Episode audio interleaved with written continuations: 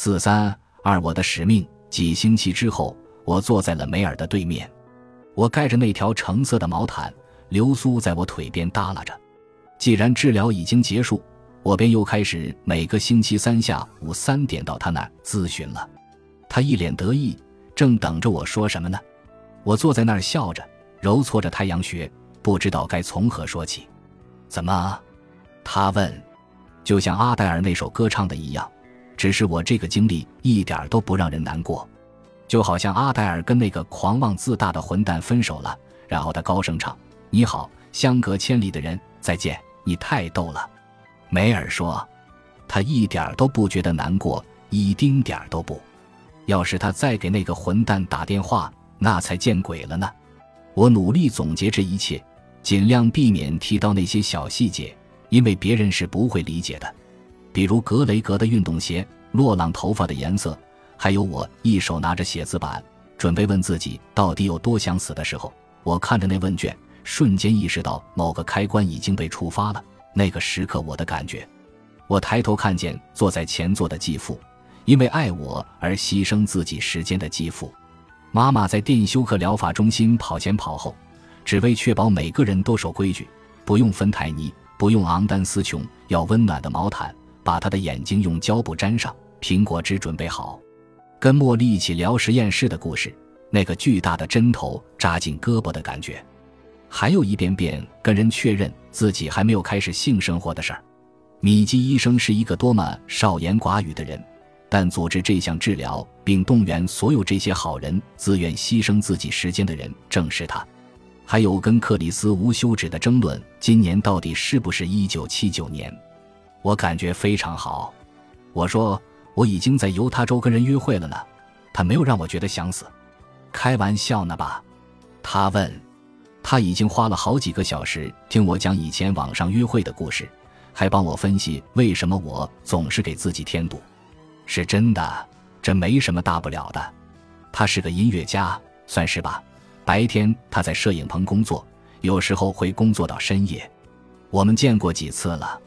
你喜欢他什么？这个他有工作。天哪，我的标准可真够低的。我们两家人都信摩门教，都来自南方，这一点很好。他有点古怪，但这挺可爱的。不过，事情发生在我最后一次治疗之后。你什么意思？怎么说呢？我父母连续两个晚上带孩子们出去吃饭，好让我忙一忙工作的事儿。他给我发短信，问我能不能过来打个招呼。孩子们都不在家，所以我就跟他说过来吧。然后我也不知道为什么，但是我跑到楼下我房间里拿了个什么东西。之后他开始弹钢琴。我们家小，钢琴的声音那可是逃不掉的。我正要上楼回去的时候，他竟然开始弹治疗乐队的一首歌。我怔住了，我僵在那里，完全动弹不得，真是难以置信，我简直震惊了。那首歌歌名叫《信任》，高中的时候，因为戴维·史密斯伤了我的心，我反复弹的就是那首歌。哦，天哪，戴维·史密斯！高二的时候，把我比作《源泉》里的多米尼克，我就去看了那本书，然后爱上了他。说起来，还真有点难为情。梅尔笑了起来。我知道我就是个戏精，但你听我说完。对不起，你继续。没错，当时我就是个情绪变化多端的青少年，而且刚刚心碎的一片一片的。不过咱俩都知道我高中的时候有多抑郁，只不过我当时不知道那就是抑郁。你小时候就开始抑郁了？他说，似乎是在提醒我。没错。再说这首歌。我之前一遍又一遍地弹这首歌，弹了好几个月。那时我躺在漆黑的卧室里，不停的哭。这首歌就是我抑郁的背景乐。他知道吗？你约会的那个人知道吗？不知道。我说的就是这个。全世界有那么多首歌，他偏偏弹了这一首。哪一天弹不行？偏偏在那一天。我已经至少十几年没听过那首歌了，他竟然在我治疗的最后一天，那个治好了我人生中最惨的一次抑郁的治疗的最后一天，弹奏我抑郁的背景乐，这可真够荒唐的。他表示同意。我不想把这说的有多玄乎，但事情确实如此。梅尔，你继续。我要去巴黎了。他摇摇头，一脸不解。我记得第五次治疗结束之后，我坐在我家前厅给米基医生发信息，向他表示感谢。突然，我觉得应该让更多人知道这事，这可以拯救许多人的生命。他点点头，等我继续说下去。我知道你，我还有我妈妈，都曾经害怕乔恩知道这事，知道我的抑郁有多糟糕。这事，但这个太重要了。我想写一本书。好的，首先，这是你想做的事。光是你自己得出这个结论就已经很了不起了。其次，谁管乔恩会不会发现呢？我们已经不在乎了。没错。这结论是我自己得出来的。不过有一天下午，母亲发觉我还在因为辞职的事情拿不定主意。哦，对了，我辞掉那个非盈利机构的工作了。我本打算等着你给我打打气呢，但我都死过十回了，管他呢。能活着辞掉工作，我真是太开心了。而且我一点都没犹豫。我问我自己，我的心理医生会教我怎么做呢？然后我就做了。希瑟。他尖叫道：“我知道，但你等一下。那天我们正准备去做第七次治疗，我母亲感觉到了我的犹豫。怎么说呢？钱是个问题，我要判断一下这份稳定的收入值不值得让我总是恐慌发作。我这么跟他说的时候，他直直地盯着我的双眼说：‘你看着我，你的使命不在那些牛身上。’我却笑了起来，因为他的话听起来就好像他跟牛有什么过节似的。”但随后我发现他马上就要哭了。他说：“你的使命在你姐姐那里，她的孩子正遭受着她无法理解的东西的折磨，而你可以帮她了解孩子们的世界。你的使命是帮助他的孩子，让他孩子的妈妈能有个参照，让孩子们可以把自己的感受告诉他。所以你去巴黎是去写书，对吗？是的，是去写书。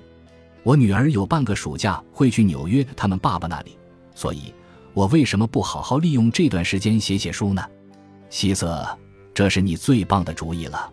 当然，接受治疗也是，真厉害！我站起来给你鼓掌，谢谢。这个决定做起来很容易，事情好像都变得容易了。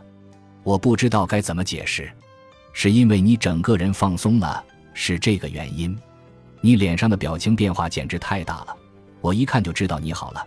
因为现在你身上散发的完全是另一种力量。是的，没错。我是说，之前我跟美国电话电报公司的人打电话，跟一个客服代表说我要去哪里，他很友好的跟我聊了起来，问我是不是跟别人一起去。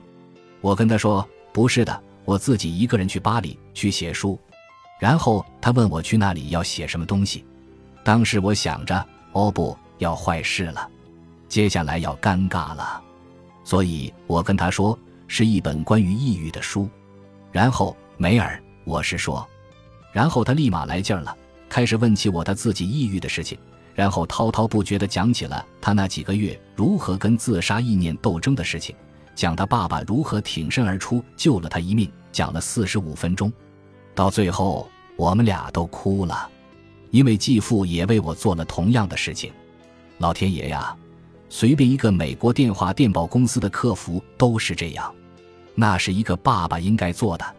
他提醒我：“是的，我现在知道了，我现在知道了好多。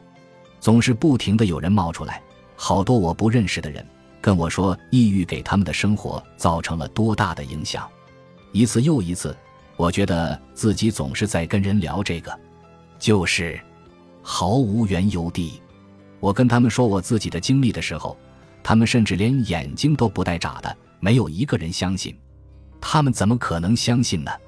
你看看你自己，我从未见过你这么自信，这么充满活力。你脸上甚至洋溢着光彩，还有你的眼睛，希瑟。刚才你进来的时候，你的眼睛就好像在说，你刚才抢了一个糖果店，而且一点都不担心被人抓到。我小声的笑了笑。坐在那里好好品味这一切，你得向我保证几件事。他说：“我能感觉出他是认真的。这本书，没谁知道你有多害怕失去自己的孩子，对吧？我摇摇头。你要在这本书里把这个写上。单身爸爸妈妈需要听你说说这些，哪怕没有抑郁的单身爸爸妈妈也经常害怕这个。我几乎每天都能遇到。你的使命也包括帮助他们，别忘了。好的，我点点头表示同意。还有你父亲。哦，天哪！等等，听我说完。你、你母亲、你姐姐、你哥哥，你们在他跟前都是小心翼翼的，好像他是某种地雷。专等着你们踩上去呢，你知道，我是觉得你应该像踩蹦床一样踩上去。不过他毕竟是你父亲，你一直试着去接近的父亲。天底下有多少父亲不愿意接受自己孩子所谓的缺点啊？我不是说抑郁是什么缺点，我明白你的意思。这些孩子也需要听听你的声音，你的经历就是他们的经历，你已经忍受一辈子了。我点点头。然后我想到天底下那么多孩子，他们的父母不相信他们，便忍不住悄声哭了起来。我们是多么不想感到孤独啊！我们不想有这种感觉，只要能不再有这种感觉，我们愿意付出一切。为了能不再有这种感觉，我们什么都愿意做。我们中有的人相信唯一的出路就是死，我为他们而哭。我祝愿我们所有人的身边都能有一个像我母亲那样愿意聆听、愿意相信的人。